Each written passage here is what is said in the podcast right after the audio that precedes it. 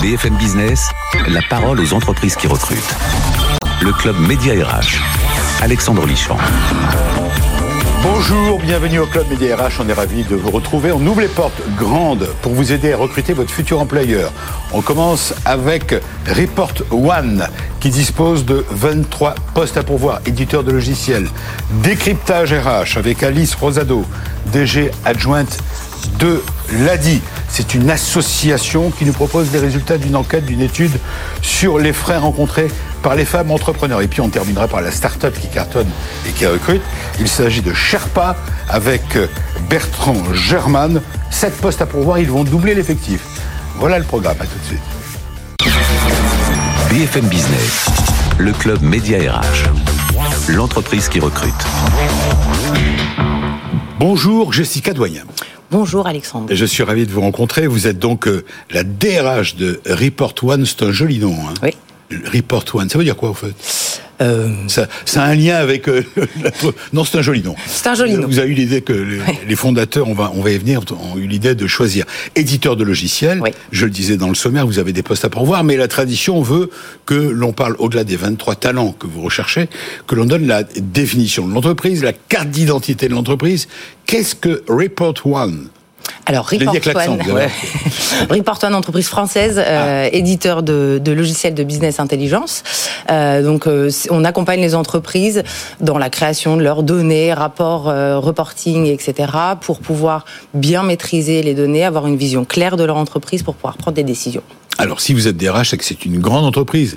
Alors, on est Vous 89 êtes collaborateurs. Date de création, j'ai oublié. de- 2001. Donc, on a 2001. fait nos 20 ans l'année dernière. Bravo, félicitations. Ouais.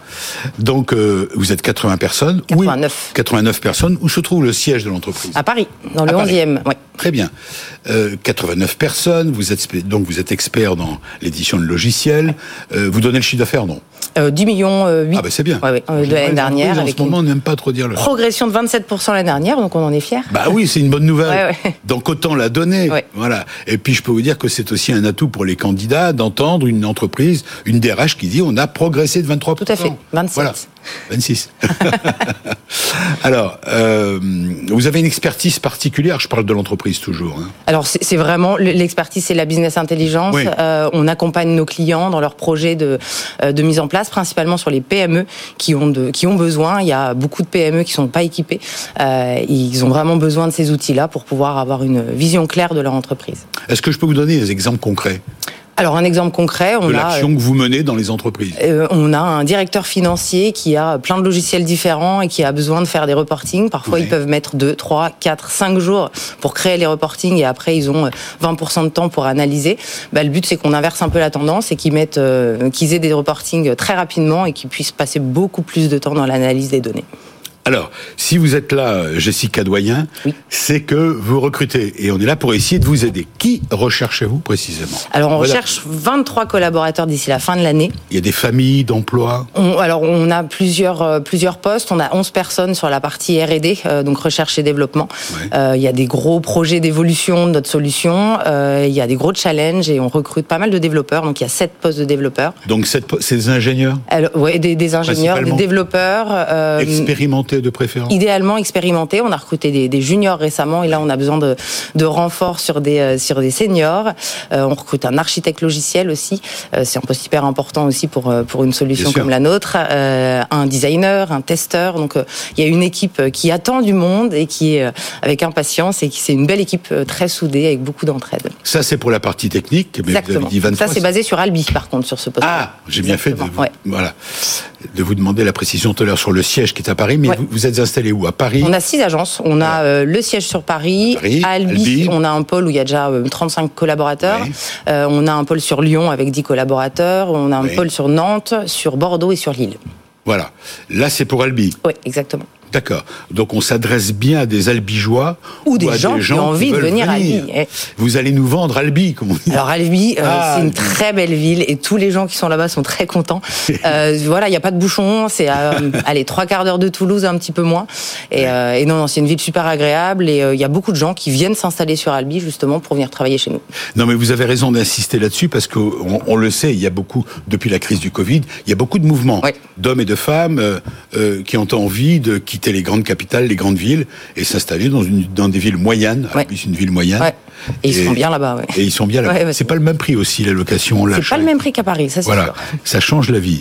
Il n'y a pas de plage à Albi, non. Alors non, mais je crois que c'est pas très loin quand même. Alors, euh, principalement à Albi, vous avez dit. Pour la partie R&D, ouais, c'est vraiment que des postes sur Albi. La moitié des postes, c'est pour Albi. Ouais. L'autre moitié Euh, on a entre Paris et Lyon. Euh, sur euh, Paris et Lyon, on recrute des forces commerciales, donc avec deux commerciaux sédentaires sur Paris et un sur Lyon, et des ingénieurs d'affaires, donc pareil, un sur Paris, un sur Lyon, pour aller chez les clients. Donc euh, c'est vraiment de d'aimer ce challenge justement et d'être un- une personne de terrain, quoi. Alors voici pour la description des profils, des postes à pourvoir. On a d'autres postes aussi, Ah, mais dites-nous. voilà, on a, on, on recrute pour le service RH justement pour nous aider. Bah, allez-y, profitez-en. À recruter On est là euh, pour ça. tous ces talents, donc euh, un chargé de Et il faut le recrutement et il faut le gérer justement. Euh, on recrute au marketing, on recrute au conseil, donc euh, pour Ouais. toute l'installation chez les clients de, de notre solution. Euh, on recrute au service administratif et financier. Donc euh, il y, a- il y a pas mal de postes. On a tous les postes, une grosse ça partie bouge, de nos postes qui ça sont. bouge. Ouais, ouais, ça bouge beaucoup. Alors vous avez dit le chiffre d'affaires, c'était de l'ordre de 10 millions, millions d'euros. ouais. Voilà. Est-ce que vous avez des investisseurs Parce que là, on va passer dans la dans la partie de la drague. Oui. Comment attirer les candidats? On a un peu vendu Albi. Bon, Paris, on va pas vendre Paris. Paris, c'est Paris. Bon, Paris c'est Paris, Lyon c'est sympa. Ouais. Bon. Mais euh, qu'est-ce que vous mettez en avant, vous, chez Report One, pour attirer les candidats Alors on a un, un beau projet d'entreprise. Euh, on a pris le pari en 2020 de tripler le chiffre d'affaires sur 5 ans. Euh, on est accompagné par un fonds d'investissement qui est spécialisé dans le développement des, euh, des, des, des PME. Et donc il nous donne vraiment les moyens de nos ambitions, ce qui nous permet justement de d'ouvrir tous ces recrutements. De on a, recruter, bien voilà, sûr. On a déjà recruté 19 collaborateurs depuis le début de l'année. On en a recruté une trentaine l'année dernière. Donc, donc ça bouge. Et on est Oui, ravis. donc ça c'est un, un atout important. Ouais. Enfin, il y a deux atouts. Il y a le premier qui consiste à dire on a des investisseurs, Ouais. on a des gens qui sont prêts à nous suivre et qui nous permettent euh, d'avancer. Ouais. Euh, quel est, est-ce qu'il y a des qualités que vous attendez chez les candidats, les 23 personnes que vous recherchez Alors les qualités, c'est des gens qui ont envie, qui ont envie d'y aller, euh, qui euh, notre candidat idéal, c'est le t'inquiète, je gère. C'est un peu, c'est voilà, je prends mon sujet, j'y vais et, La et je gère. La formule, euh, la formule comme ça, euh, et, et on a vraiment envie de, de gens qui ont envie de participer justement à ce projet parce que nous on prend beaucoup de plaisir à le faire. Euh, on, on aime beaucoup ça et on a envie de gens qui ont envie d'être dans cette démarche, de, de, de grandir avec l'entreprise et de, de faire grandir l'entreprise.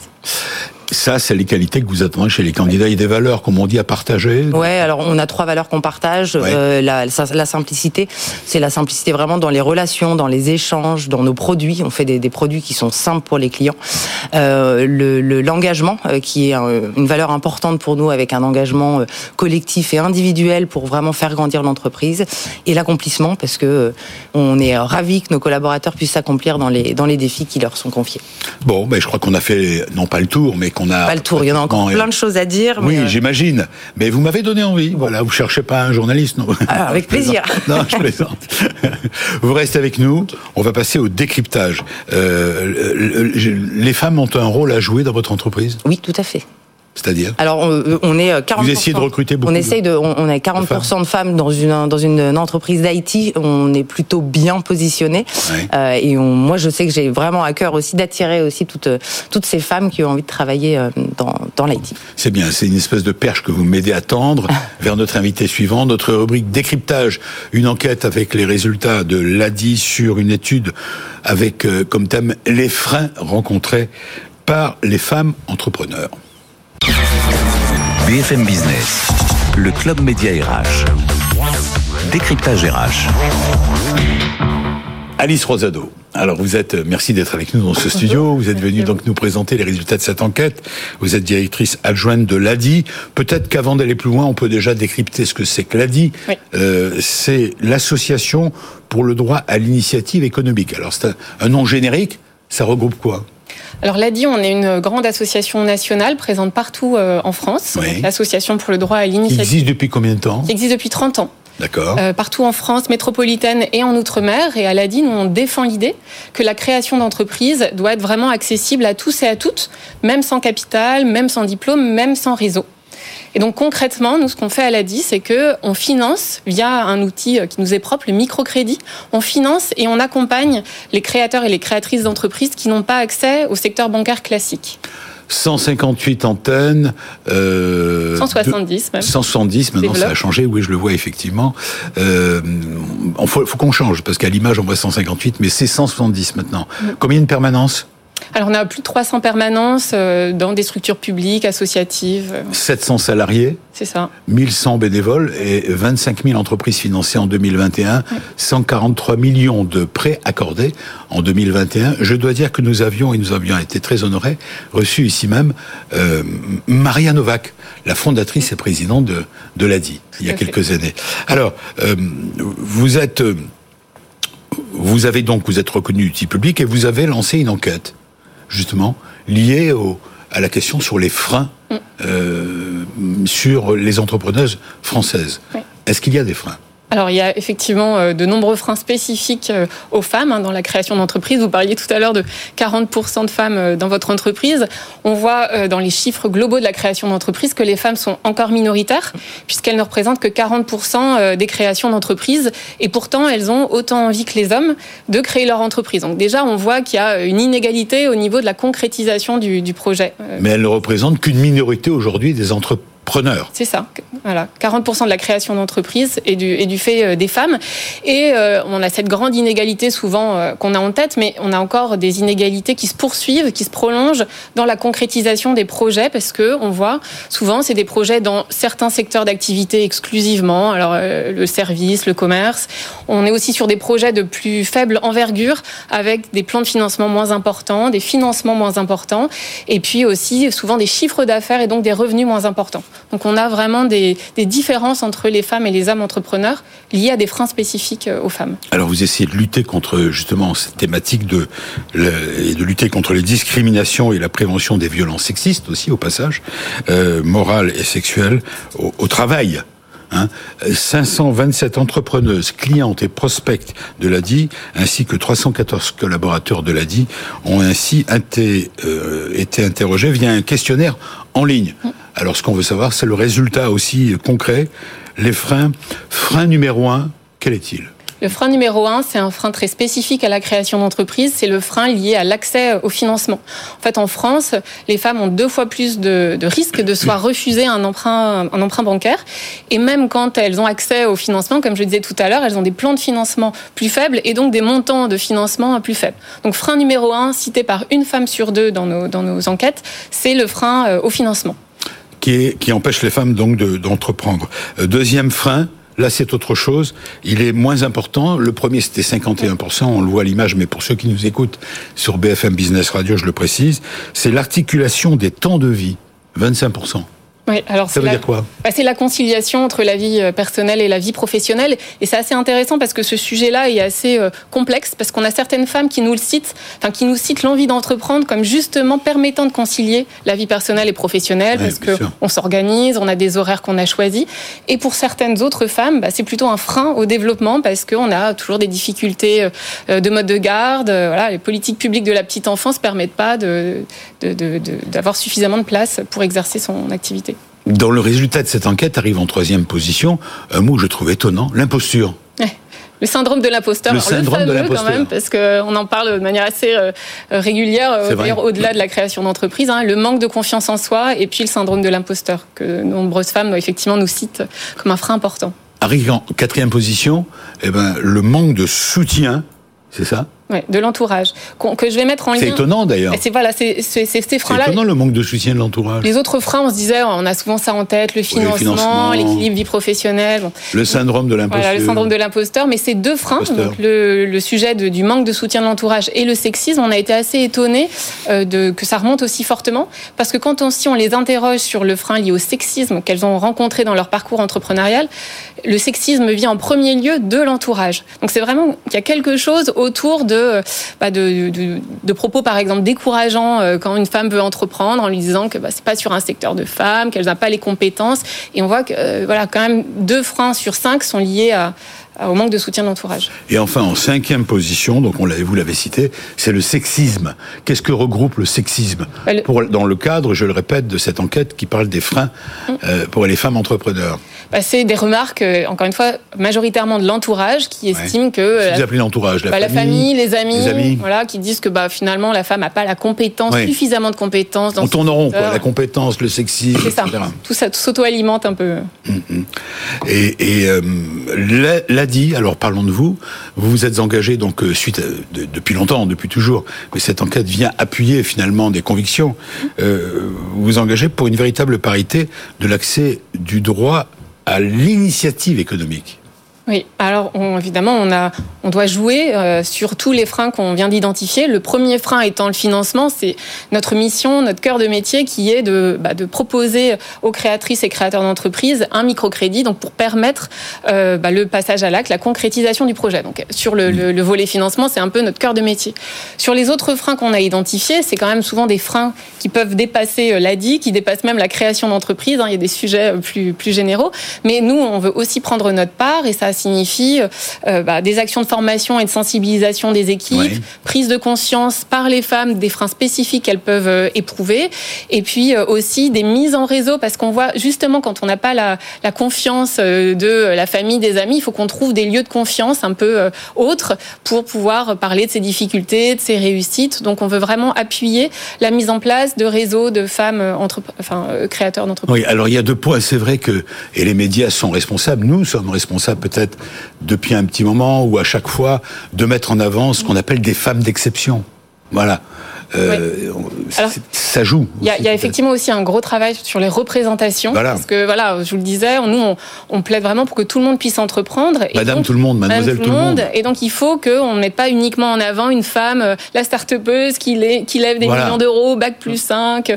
euh, avec. Il faut déconstruire, comme vous dites, les injonctions. Euh, les, ouais, les stéréotypes et donc mettre en avant finalement des femmes dans lesquelles tout, toutes les femmes peuvent se, se retrouver euh, et, euh, et, vraiment qu'il y ait un peu de l'entrepreneuriat au quotidien. Donc on a réalisé par exemple une série de portraits de femmes entrepreneurs et on a Angela qui ouvre son Angela. Angelina Jolie Non, Angela, Angela en Normandie et qui a ouvert son salon de tatouage par exemple, vous voyez, ou Bouchra qui a lancé son activité de traiteur sur les marchés. Donc on est vraiment dans l'entrepreneuriat au quotidien dans lequel les femmes peuvent se retrouver et donc euh, Voilà, et il faut rappeler que a dit, Madame Novak, sa présidente, euh, aide financièrement.